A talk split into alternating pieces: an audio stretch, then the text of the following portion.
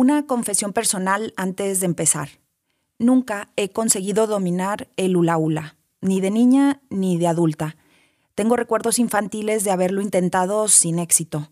Así que crecí con una especie de frustración que siempre me ha hecho admirar a las personas que logran ese grado de equilibrio, coordinación y ritmo con sus cuerpos, que logran sostener un aro girando sobre su cintura al mismo tiempo que mueven sus caderas en círculos. Quizás por eso que cuando conocí a la protagonista de este episodio y supe que entre sus muchas facetas como artista estaba la de malabarista de Lula hop, Quise que me lo contara todo. Quise saber qué hay detrás de ese objeto circular que yo nunca he conseguido dominar, pero que a ella le cambió la vida. El hula hoop me llevó a conectar con mi cuerpo, a querer mi cuerpo, a encontrar estética y texturas y calidades de movimiento en el cuerpo que me dieron cuenta, que me hicieron darme cuenta que absolutamente todas y todes y todos somos creativos, todes y todas bailamos, Solo necesitamos un ambiente que lo propicie y también reconocer cuál es el movimiento de nuestro cuerpo. Y en ese encuentro con su propio movimiento, Silvia Maitorena descubre también que los malabares la conectan con otro tipo de aprendizaje. El mundo nos dice que equivocarnos está mal, pero los malabares se trata de equivocarte una y otra vez. Se te cae el lula y tienes que volver a empezar. Esa prueba y error combinada con su persistencia le van ayudando a mejorar la técnica. Algún talento de tener es que soy terca, terca como los lunes. Y aquí la terquedad es condición necesaria. Entonces yo trabajé mucho mi frustración a través de los malabares. Hice mucha resiliencia y podía pasar horas conmigo misma y disfrutándome y eso fue lo que me enamoró del hula hoop. Para Silvia el hula hoop es disfrute, es juego, pero también es exploración personal me ayudó a entender mi cuerpo. Porque yo, antes de, ser esta persona que soy ahora, pues era una niña tímida, gordita, que se le juntaba la ceja, ¿no? Y que era morena y era la única morena de su casa. Entonces los chistes de adopción nunca faltaban, ¿no? El hula y los malabares no solo le ayudan a aceptarse tal cual es, también le dan sentido a su búsqueda vital. Algo que jamás te podrá quitar el mundo es la pasión por algo que no sea tangible. La pasión por una persona o por un objeto siempre puede acabarse, pero la pasión por algo intangible como las artes siempre te va a sostener. Entonces yo me empeñé en buscar qué era cuál era la pasión que me iba a sostener en la vida. Pero cuando encontré los malabares, supe que eso era para mí. Y encontrar esa pasión en el movimiento circular del hula hop es bello y poético, porque no hay movimientos iguales. Nadie baila igual, nadie mueve las caderas igual, nadie interpreta igual. Pero el movimiento no es solamente virtud. Y es ahí donde entra la interpretación. Y a mí lo que más me gusta de las artes es el interpretar antes que ejecutar. Porque la ejecución tiene que ver con la academia, con la tecné, con las tablas, que funciona, está buena tenerla, siempre es bien recibida, pero de nada sirve la tecné si no tienes absolutamente nada que decir. Y Silvia tiene mucho que decir. Si hay algo que caracteriza a esta artista multidisciplinar es su potencia y lucidez al hablar. Piensa lo que habla y habla lo que piensa. La interpretación siempre vendrá de fibras íntimas. Por eso a mí me interesa lo íntimo, lo doméstico, lo visceral y lo rabioso y lo salvaje, porque ahí es donde está la potencia de la vida. Todo en ella es personal y es político. Esta creadora escénica y circense ejerce de forma independiente, autogestiva y multidisciplinar desde hace 13 años. Lo hace explorando espacios de expresión que tradicionalmente han sido menospreciados, como los semáforos, las marchas, los micrófonos abiertos, los bares o las plazas públicas. Pues yo conocí al circo en la fiesta y en la calle. Y eso cambió mi vida. Por eso me he dedicado pues al circo social, a las artes participativas y comunitarias. Silvia Maitorena es una artista callejera en el mejor sentido de la palabra, que defiende y reivindica que el mejor lugar para el arte es el espacio público. Dignifica lo comunitario, lo social, lo feminista, en contraposición al arte patriarcal, hegemónico y burgués. Y el arte pues no hay que olvidarlo, ¿no? Se creó como un control de masas. El principal patrocinador de las artes ha sido la iglesia, como una manera de control y de evangelización. Y todo eso se ha mm, clasificado como arte de alta gama, ¿no? Pensando que todo lo demás es artesanía o amateur, pero las calles están llenas de arte todo el tiempo, porque el arte no pide permiso y no discrimina. Entonces cuando yo encontré a las artes y cambiaron mi vida y me dieron rumbo y me dieron camino, y ese camino la ha llevado a transitar por el mundo de la actuación, la danza, el performance, la escritura y el circo, con la misma explosión, habilidad y destreza con la que domina el hula hoop, ese maravilloso objeto circular que seguirá estando en mi lista de cosas que me hubieran gustado aprender.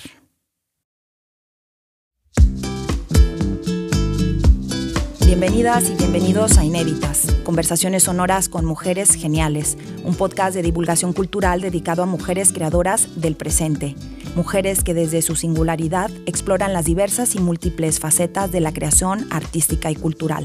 Yo soy Pati Godoy y les invito a que me acompañen a conocer a mujeres geniales. En este episodio conoceremos la historia de Silvia Maitorena, nuestra octava inédita de esta temporada.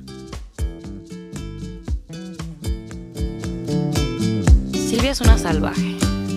Una salvaje.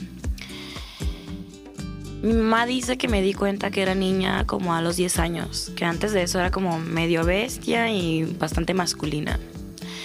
Yo creo que se debe a que pues soy cuata y nací con mi hermano y mi hermano conmigo. Yo nací a las 3 con 3 y él a las 3 de la tarde.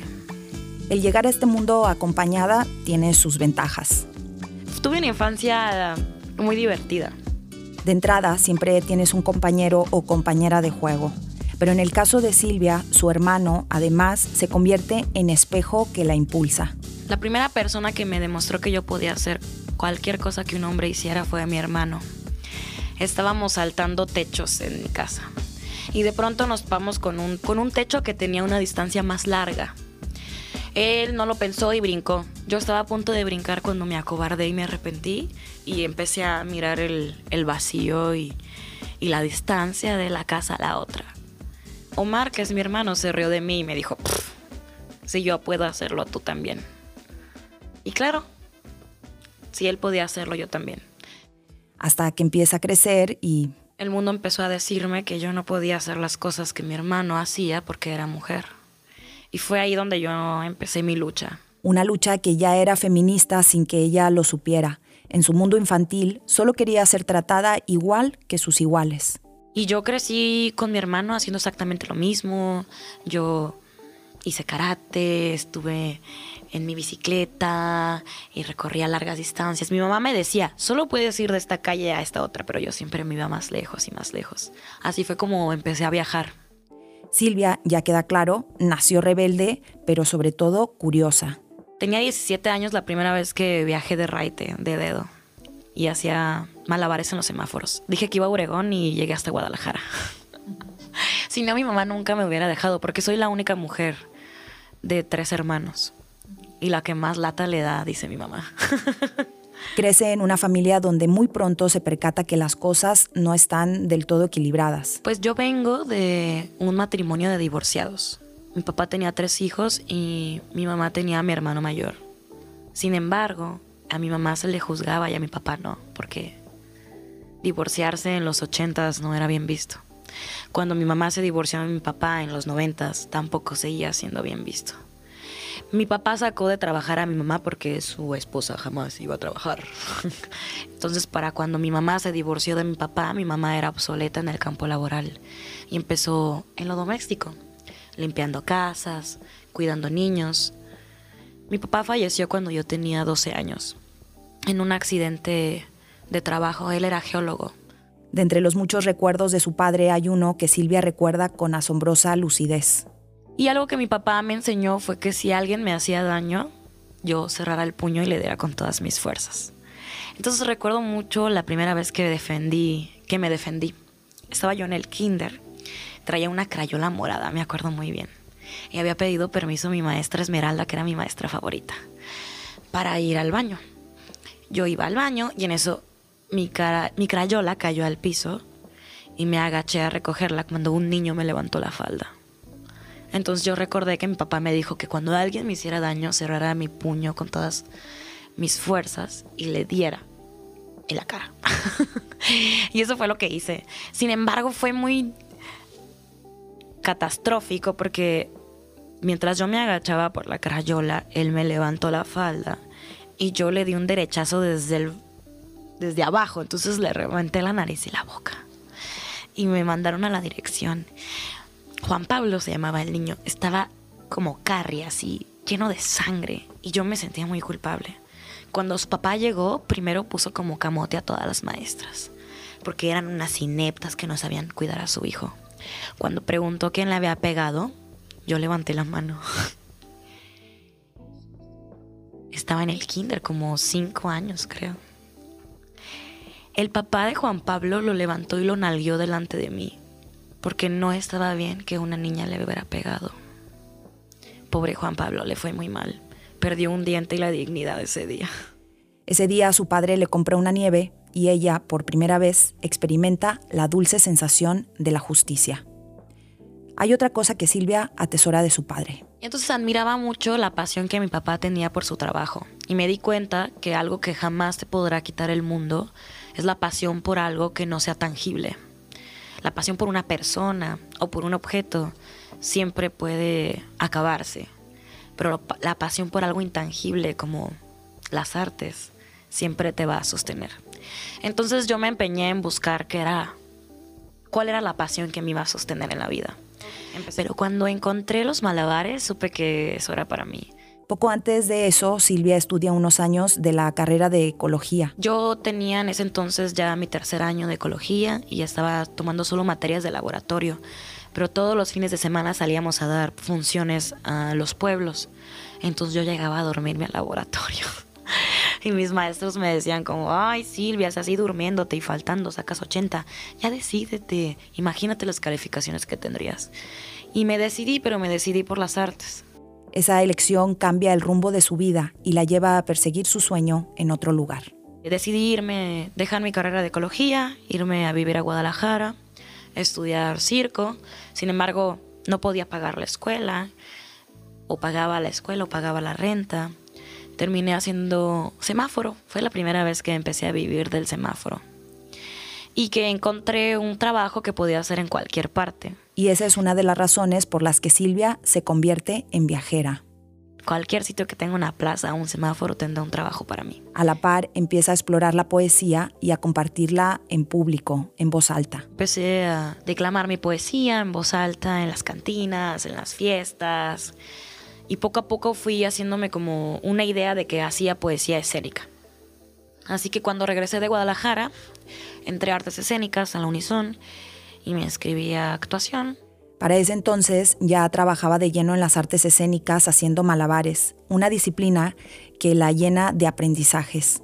Algo que tienen los malabares es que tienen una increíble resiliencia. El mundo nos dice que equivocarnos está mal, pero los malabares se trata de equivocarte una y otra vez. Se te cae el hula y tienes que volver a empezar y volver a empezar. Entonces yo trabajé mucho mi frustración a través de los malabares. Hice mucha resiliencia y podía pasar horas conmigo misma y disfrutándome y eso fue lo que me enamoró del hula hoop. El hula hoop es para Silvia sinónimo de resiliencia y diversión, pero también de autoaceptación me ayudó a entender mi cuerpo. Porque yo, antes de, ser esta persona que soy ahora, pues era una niña tímida, gordita, que se le juntaba la ceja, ¿no? Y que era morena y era la única morena de su casa. Entonces los chistes de adopción nunca faltaban, ¿no? Al conectar con el movimiento circular de ese aro, Silvia encuentra también una fuente inmensa de creatividad. El hula hoop me llegó a conectar con mi cuerpo, a querer mi cuerpo, a encontrar estética y texturas y calidades de movimiento en el cuerpo que me dieron cuenta, que me hicieron darme cuenta que absolutamente todas y todes y todos somos creativos, todes y todas bailamos. Solo necesitamos un ambiente que lo propicie y también reconocer cuál es el movimiento de nuestro cuerpo. Nadie baila igual. Esa singularidad que descubre en el hula hula refuerza en Silvia su deseo por seguir creando desde espacios que están fuera del canon artístico institucional. Pues yo conocí al circo en la fiesta y en la calle. Y eso cambió mi vida. Por eso me he dedicado pues al circo social, a las artes participativas y comunitarias.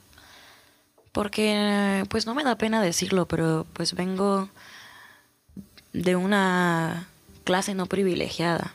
Y el arte, pues no hay que olvidarlo, ¿no? Se creó como un control de masas. El principal patrocinador de las artes ha sido de la iglesia, como una manera de control y de evangelización. Y todo eso se ha mm, clasificado como arte de alta gama, ¿no? Pensando que todo lo demás es artesanía o amateur, pero las calles están llenas de arte todo el tiempo, porque el arte no pide permiso y no discrimina. Con esta convicción desestabilizadora es que se va fraguando la Silvia artista que concibe el arte como un medio y no como un fin. Entonces cuando yo encontré a las artes y cambiaron mi vida y me dieron rumbo y me dieron camino, me, di cuenta que quería compartir, compartir esas herramientas. Y no porque yo crea que todo el mundo tendría que ser actor, actriz o artista o artista con H, de eso de hartar, ¿verdad? Sino porque creo que vivimos en un contexto muy violento y que las artes son una manera de generar empatía, son una manera de, de crear un mundo más sensible, y si las artes estuvieran en la educación básica y fueran un derecho al que todas, todes y todos tuviéramos acceso, estoy segura que este país fuera menos violento. Y por lo tanto fuera un, mujer, un mejor lugar para vivir. Esta concepción tan amplia y transformadora que Silvia tiene del arte es la misma que traslada a su práctica artística en general y que no solo se reduce a los malabares pues hago poesía en voz alta, hago circo, hago teatro, he hecho danza experimental, danza experimental. Escribo, hago poesía, cuento corto, reseñas, soy bartender. Y me gusta también mucho trabajar con infancias. Lo polifacético de su perfil también tiene sus complicaciones. Y por eso me ha costado tanto enunciarme, porque este, este sistema patriarcal y capitalista está hecho para los y las especialistas, para ser increíblemente buena en algo, demostrar al mundo que soy muy buena en esto. Y la verdad es que yo no soy muy buena en nada, ¿no? soy medianamente buena en una variedad de cosas que agradezco mucho porque como viajera es muy importante tener un abanico de habilidades. Eso te hace que seas sumamente adaptable. Y si tú te puedes adaptar al lugar al que vas, es porque tienes empatía, generosidad y escucha. Y esos son valores que no se compran con nada, y eso ella lo sabe muy bien. Por eso siempre ha buscado esas pequeñas rendijas para colarse en el sistema y una vez dentro, cuestionarlo todo. Yo me considero una artista transdisciplinaria y eso no es per cápita para el sistema, eso no le sirve. ¿No? Eso es, eso es como buscar grietas en el sistema. Y sin embargo, para poder existir, porque pues no, no existo fuera de este mundo, pues sé y estoy consciente que soy parte de este mundo común, pues tengo que tener un pie en la, en la grieta, un pie en la grieta y otro en el sistema.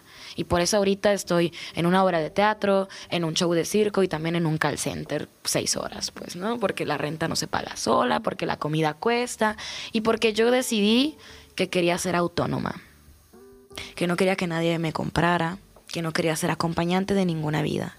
Y si alguien llegará a mi vida, tendrá que ser alguien que comparta proyectos conmigo. Esa búsqueda de autonomía de la que habla Silvia se convierte en un motor que le allana el camino hacia la autovalidación. Ya me valido, ya me doy palmaditos en la espalda y me abrazo, claro que sí. Ya después de 13 años de estar viviendo del arte, pues ya también sería un autosabotaje que yo no me reconozca como soy, ¿no? Pero me costó muchísimo. Me costó muchísimo porque nosotros nosotras buscamos validación en las academias, en las instituciones, en el gobierno, en el gremio y la verdad es que eso está sostenido sobre la nada, sobre una idea imaginaria y sobre egos que flotan en realidades que no son egos. La decisión de asumirse y enunciarse como mujer artista también entraña para Silvia una pregunta. Pero, ¿qué clase de artista? El arte como, como un medio, como una plataforma, como una manera de transformar, quizás muy románticamente, ¿no? Quizás también peco de idealista y prefiero pecar de idealista que, que de fatalista, ¿no? Porque ya decía Rita Segato que, que el mundo nos prefiere tristes que enojadas, porque así somos más vulnerables. Y yo encontré en mi rabia y en mis ganas de decir las cosas un motor creativo imparable, ¿no? Esa rabia feminista la canaliza a todo su quehacer artístico. Y eso es lo que yo intento compartir cuando doy talleres. Actualmente estoy dando un taller que se llama Poesía en voz alta para mujeres rabiosas. Porque pareciera que ya tenemos voz, pareciera que ya se habla de feminismo en todas partes, ya votamos y ya tenemos derechos y estas cosas que la gente dice, pero en la realidad es otra, la realidad es que seguimos en el anonimato, igual que en la literatura, igual que en el periodismo, igual que en las artes, las mujeres siguen ocultas, ¿no? Y es bien difícil enunciarse en voz alta. Es difícil, pero no imposible. Y siento que la rabia ha sido, ha tenido muy mala reputación, ¿no? Porque a las mujeres se nos censura la violencia. A las mujeres nos quieren tristes y a los hombres violentos para poder controlarlos. Decir las cosas en voz alta, asegura Silvia, las vuelve visibles y reales. Yo por eso creo mucho en la importancia del lenguaje inclusivo y en la importancia del general femenino, porque si no lo dices, no existe.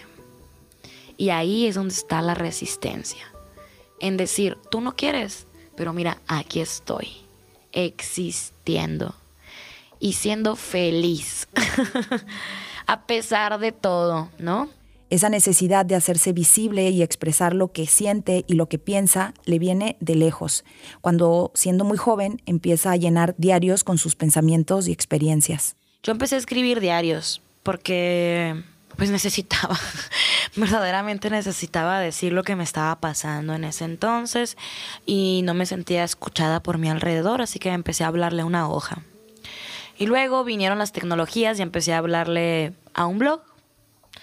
Me hice un blogspot y eso me conectó con extraños eh, en otras partes del mundo que resonaban con lo que yo decía y pues por ahí nació un poco de, de validación y de resonancia y de encuentros que me hacían sentir que no estaba sola, que ya no era una voz en off, que ya no era una voz solitaria, sino una voz que estaba hablándole a otras y a otras y ese hablarle primero a un diario y luego un blog, con el paso de los años se pasa a los libros. Silvia escribe primero una antología de poesía llamada Mixly y después viene Entre la mierda y el azúcar, un libro de cuentos cortos.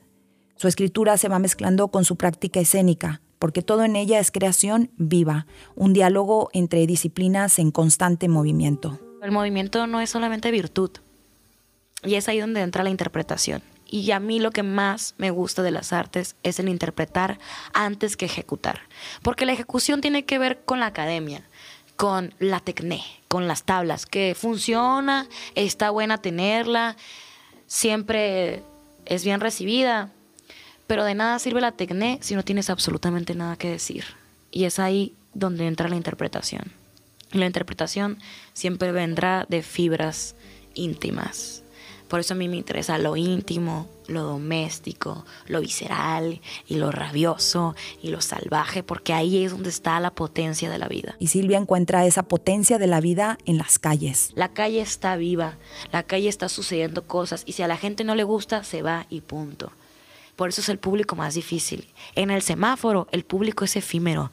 Tienes máximo un minuto para convencer a la gente que saque una moneda de su bolsillo.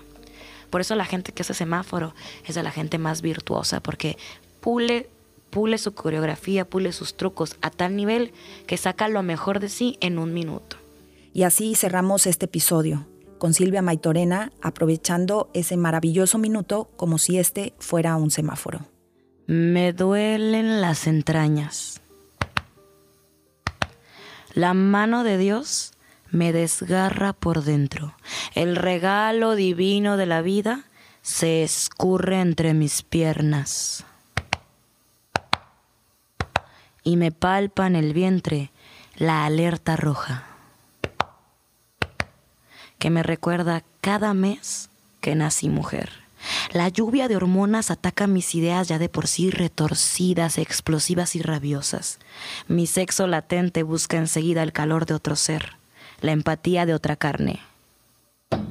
El deseo y la ironía se mezclan y se burlan.